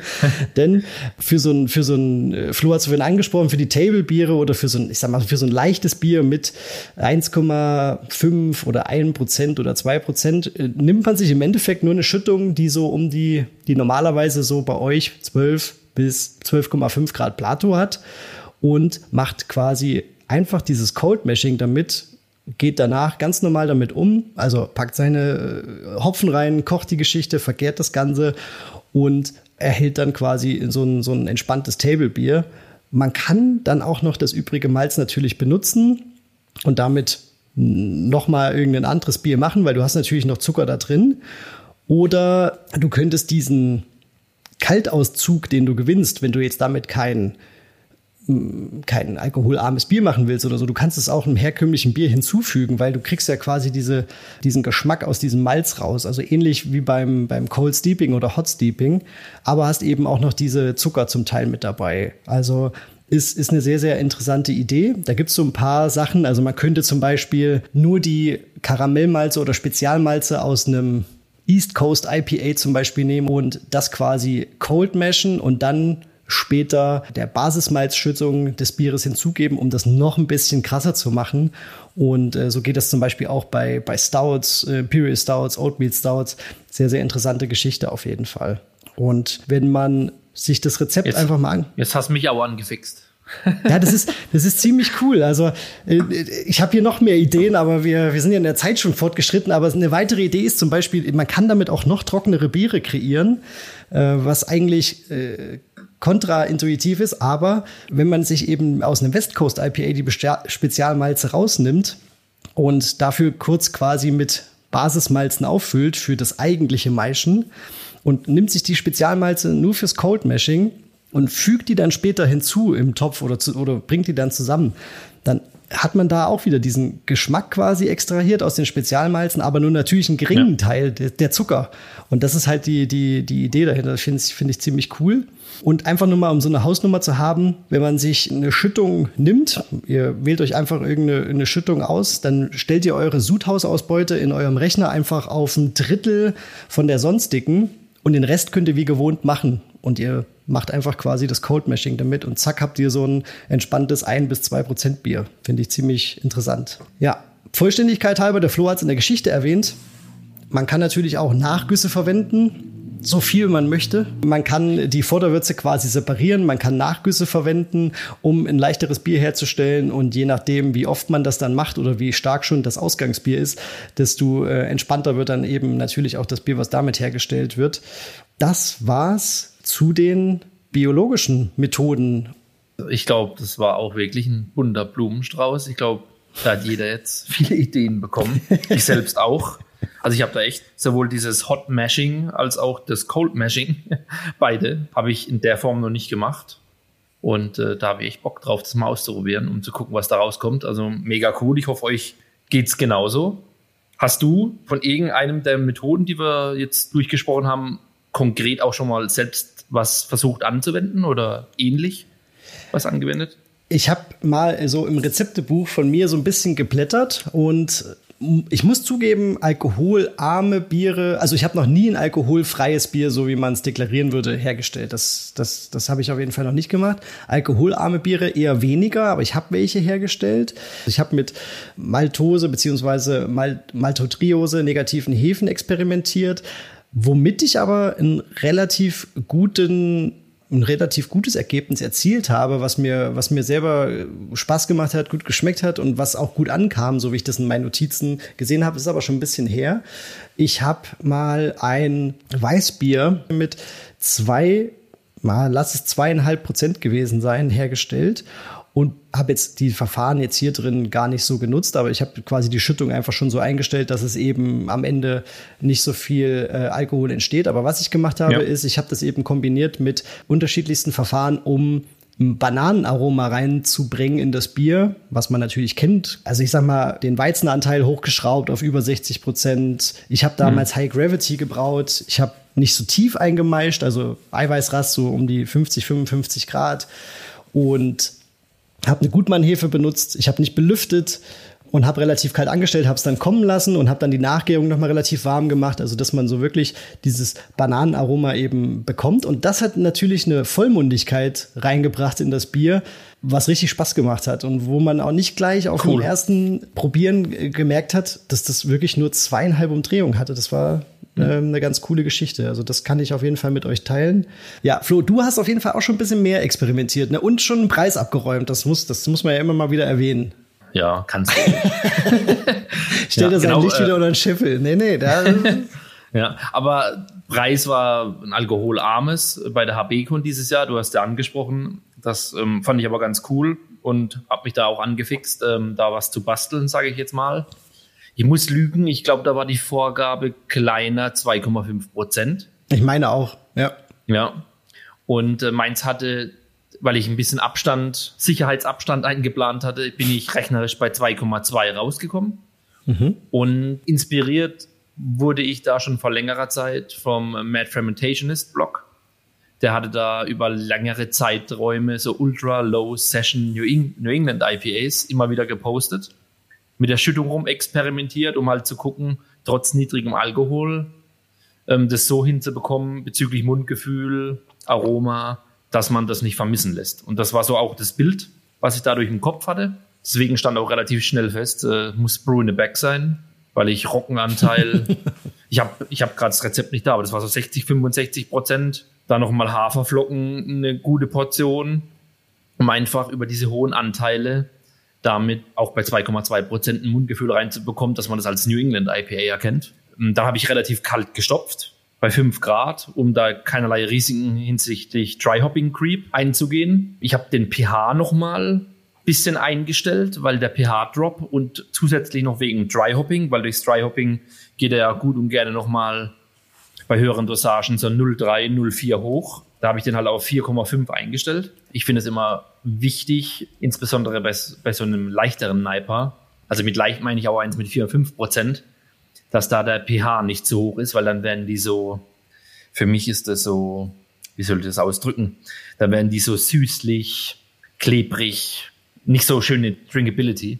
Und ja, was ich vergessen habe, natürlich auch hoch gemeischt, aber nicht so hoch, wie du es vorhin beschrieben hast. Also ich habe mich da nur auf 74 getraut, was für mein Gefühl da schon relativ hoch war. Aber wie wir jetzt gelernt haben, kann man da ja durchaus noch mal viel Da höher geht gehen. Das heißt, Ja. ja, das wäre eins meiner nächsten Ansätze, quasi das Rezept zu nehmen, wie ich es da gemacht habe, mit der gleichen, mit dem gleichen Hopfenstopfen, gleiche Hefe. Das war hier die Verdant und die BRY97, diese äh, West Coast IPA-Hefe, die habe ich da co-gepitcht, wegen Biotransformation, dass ich quasi das Rezept eins zu eins nochmal nehme und dann halt wirklich bei 80 Grad meische und dann vielleicht sogar Zielwert äh, zwischen 1% und 1,5% zu gehen, um zu überprüfen, ob das dann immer noch, sage ich mal, nicht viel vermissen lässt. Genau, das war das, das war das Thema und ähm, das ist schon ein bisschen länger her. her. Da habe ich äh, mit der Ludwigi mal ein, Pale Ale gebraut. Da aber meine Empfehlung, so habe ich es auch gemacht und so würde ich es immer wieder machen. Ich, das hat das Keck nie verlassen. Das Bier war nie höher als zwei Grad. Weil, also ich traue mir es nicht zu, speziell weil bei mir auch noch Bretts und so in der Gegend rumschwirren und ich auch bei normalen Bieren. Die warten nur auf sowas. genau, ja. Also ich hatte auch schon bei normalen Bieren, ähm, um ganz ehrlich zu sein, Probleme. Ein, zwei Mal mit Flaschenbomben über eine Kreuzkontamination und äh, gerade bei solchen Bieren, wo halt noch viel Restzucker, viel vom Buffet übrig ist, würde ich jedem Hobbybrauer einfach empfehlen, bei solchen Bieren, die im Keck lassen, zapfen und relativ schnell konsumieren. Und vielleicht habe ich doch noch eine Ergänzung für die biologischen Verfahren, ähm, weil es steht bei mir gerade auf dem, auf, sag ich mal, dem Brauplan. Da bin ich darauf aufmerksam geworden durch ein sehr schöne PDF, ein Guide für Hobbybrauer und professionelle Brauer für alkoholfreie und ähm, alkoholarme Biere von Escarpment Labs. Werden wir euch auch in die Show Notes packen. Ah, stimmt, stimmt, stimmt. Ja, ja. Da sind auch ein paar nette Rezepte drin für unterschiedliche Ansätze, unterschiedliche Verfahren, auch Empfehlungen, wie man damit umgehen soll. Echt schön zusammengefasst, kann man gar nicht besser machen. Und da ist eben dabei Low-Hanging Fruit, No-Brainer, dass man einfach einen Kettle sauer macht mit einem heterofermentativen Lacto. Das heißt, dass der auch ein bisschen Alkohol macht.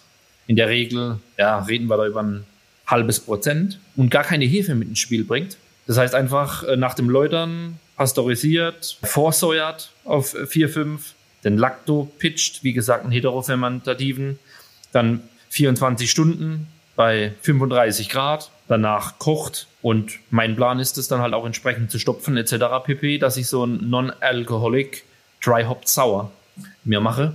Das Konzept, äh, das geistert mir, seit ich das gelesen habe, die ganze Zeit schon im Kopf rum. Das äh, definitiv demnächst auf dem Plan und das verspreche ich hiermit. Wenn es gebraut ist, werden wir auf unserem Instagram-Kanal dazu berichten, wie es geworden ist. Sehr cool, da bin ich auch mega gespannt. Coole Idee, ja. Es ist halt die Frage, ist es da noch ein Bier? Ja. Fragezeichen. Ja, gut. Und jetzt müssen wir natürlich wieder die Brücke schlagen und zwar zu unserem Hauptbierstil, der über der Staffel schwebt, zum Pilz. Und deshalb haben der Flo und ich uns einen, einen Klassiker der, der alkoholfreien Bierszene eingeschenkt, beziehungsweise der Flo hat sogar noch eine Variante, die ich noch nicht kannte, auch jetzt schon auf dem Tisch stehen wahrscheinlich. Wir haben uns das Klausthaler extra herb geschnappt. Das ist mit oder unter gestoppter Gärung hergestellt, also kleiner 0,5 Volumenprozent. Wir quatschen jetzt einfach mal drüber. Bietet sich so ein ja, Verfahren für einen Pilz an oder grundsätzlich ist ein Pilz ein Bierstil für ein alkoholfreies? Was kann man machen? Und ich ja, werde hier gerade so ein bisschen tatsächlich in der Zeit zurückgebeamt, wenn ich nur diese Flasche mir angucke und dann an dem Glas rieche und einen Schluck nehme. Ich habe wirklich lang kein Klausthaler äh, alkoholfrei getrunken. Das ist echt abgefahren. Ich muss sagen, im Geruch habe ich hier die, ähm, das, das lässt sich einfach nicht leugnen, das kriege ich auch nicht weg. Habe ich diese klassische, diese süßliche Würzenote habe ich in der Nase, aber auch so ein paar schöne kräutrige Aromen vom, vom Hopfen. Wenn man es trinkt, finde ich, ich nehme mal einen Schluck, ist es eben, es macht seinem Namen alle Ehre, extra herb, Ich finde die bittere aber gar nicht nachhängt. Also die ist da, die arbeitet richtig schön gegen den Malzkörper, der dadurch tatsächlich nicht so hervorkommt. Also das, was man so ein bisschen riecht und dann auch erwartet, ist nicht ganz so da. Also ich könnte mir vorstellen, wenn man das Ding aus der Flasche trinkt und nicht gesagt kriegt, dass es ein alkoholfreies ist, dass viele oder der ein oder andere es nicht merken würde, wenn er das so trinkt. So an sich finde ich es wirklich sehr stimmig, rund und vor allen Dingen im Geschmack ist es sehr, sehr nah an dem ja, guten alten Pilz dran. Was sagst du, Flo? Ich sage, nachdem ich mein äh, Naturtrübes aufgemacht habe, was mit Cascade-Hopfen gestopft ist, also Verfahren, exakt das, was der Paul gerade beschrieben hat für das Extra, ja. Bei dem anderen hat man sofort eigentlich sowas schön würzig, würziges, hopfiges in der Nase. Und ich glaube, das war auch genau der Ansatz hier, dass man durch dieses Dry Hopping versucht, diese Würzearomatik im Geruch möglichst komplett auszublenden. Was für meinen Geschmack da auch gelungen ist. Man hat zwar so eine malzige Süße, aber halt wie gut ausbalanciert mit dem mhm. würzigen vom Hopfen und auch geschmacklich. Es hat eine schöne bittere. Es hat auch was malziges. Aber nochmal zurück zum Pilsner zu kommen. Also ein alkoholfreies Pilsner kann funktionieren. Es gibt aber aktuell, finde ich, wenige, die funktionieren. Ähm, ich finde es mit dem Dry Hopping auf jeden Fall gut, muss ich sagen. Das ist auf jeden Fall eine Optimierungsstrategie. Es muss auch gar kein Cascade sein, das können auch Noble Hop sein. Also genau, also es könnte ein klassischer deutscher Hopfen sein, ne? oder? Genau. Also ja. ähnlich wie man es, also quasi ein alkoholfreies Italian-Style-Pilsner, wenn man so möchte. Ja. Das könnte ich mir gut vorstellen. Oder man macht sogar einen Bohemian-Style Dry Hopped, alkoholfrei. Hat dann mit wahrscheinlich noch gleich eine neue Kategorie. Das gibt es wahrscheinlich so noch nicht.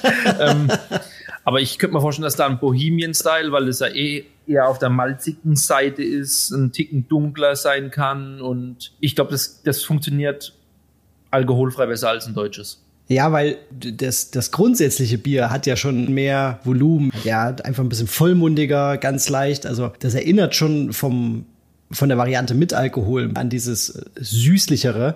Und genau. Das Problem ist ja, dass genau, dass wir haben, diese deutschen Biere oder diese deutschen Pilz so rum, die sind eben so schlank, hochvergoren, spritzig äh, und dann schön knackig bitter überwiegend. Das suchst du natürlich in einem Bier, wo ein Haufen Restzucker noch da ist, vergeblich. Ne? Also das ist natürlich ja. schwierig, jedenfalls wenn du es mit dieser ja, mit dieser Variante herstellst. Ne? Also wir haben ja drüber gesprochen, es gibt auch noch andere Methoden, vor allen Dingen industriell so ein, so ein, so ein anderes Bier hinzustellen. Aber man muss, glaube ich, davon weggehen zu sagen, das ist wie ein Pilz, das schmeckt wie ein Pilz, ist aber alkoholfrei, sondern das ist ein alkoholfreies Pilz vielleicht, also rein von den Zutaten, die da reinkommt, aber es ist halt einfach ein Style, der daneben läuft, der ähm, einfach sich davon separiert, der nicht, nicht im, im Großen und Ganzen vergleichbar ist. Das ähm, mhm. hört man ja auch immer wieder und auch im Eingangszitat habe ich das ja erwähnt. Ne? Man muss das so ein bisschen sehen,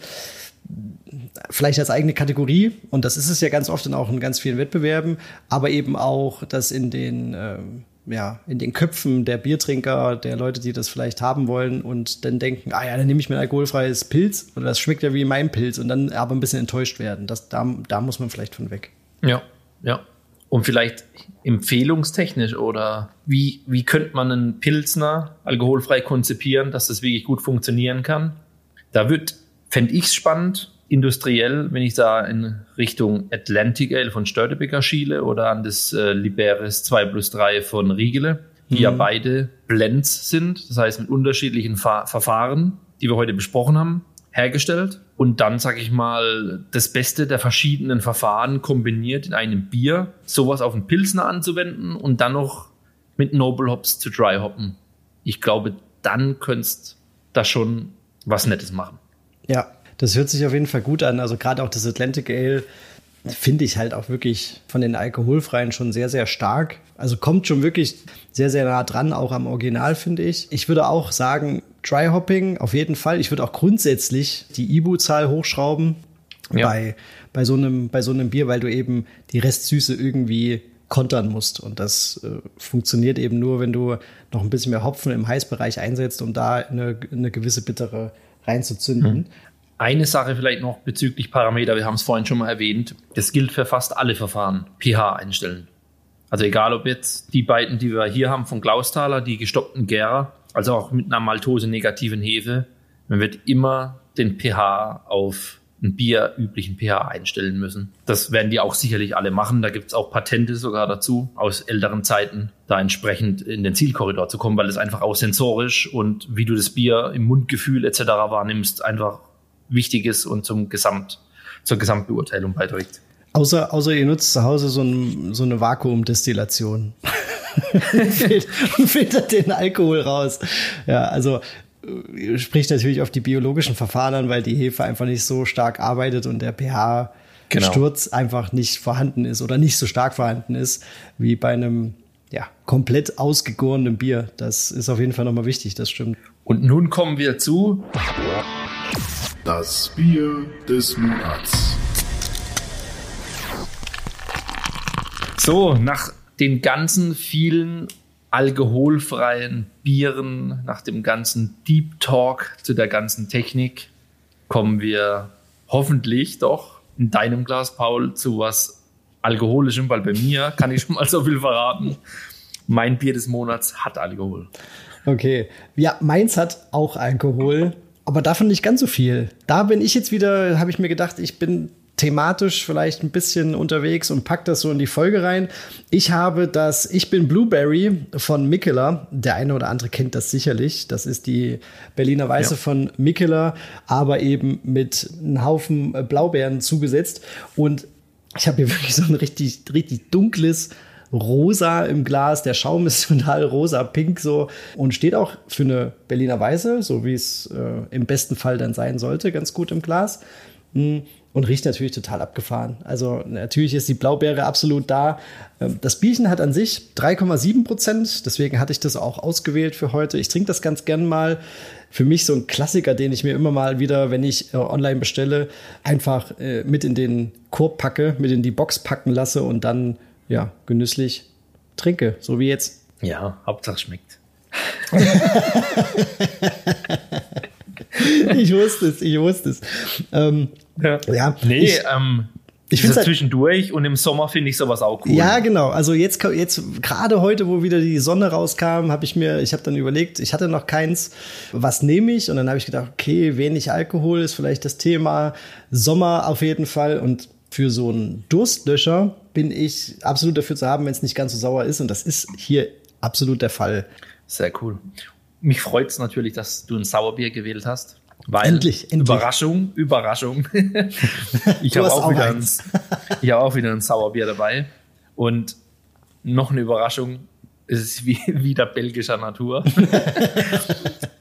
Aber es ist ein selbstgebrautes und nicht von mir selbst gebraut.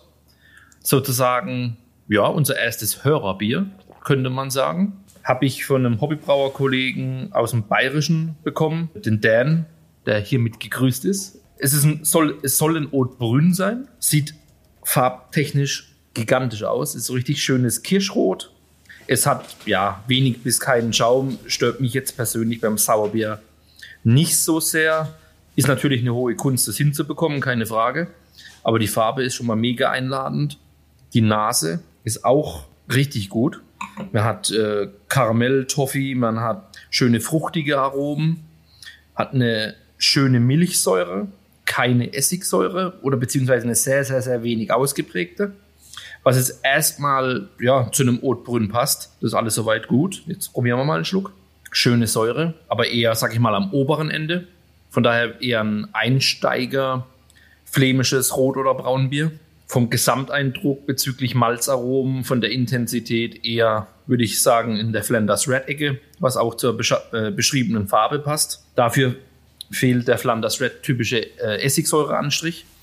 Aber alles in allem ein richtig schönes Hobbybrauerbier. Ich würde es jetzt gar nicht in Haute ich würde es gar nicht in Flanders Red Ecke stecken, sondern irgendwie, sage ich mal, dazwischen. Also gar nicht in eine, eine Stil, ein Stil-Korsett zwängen.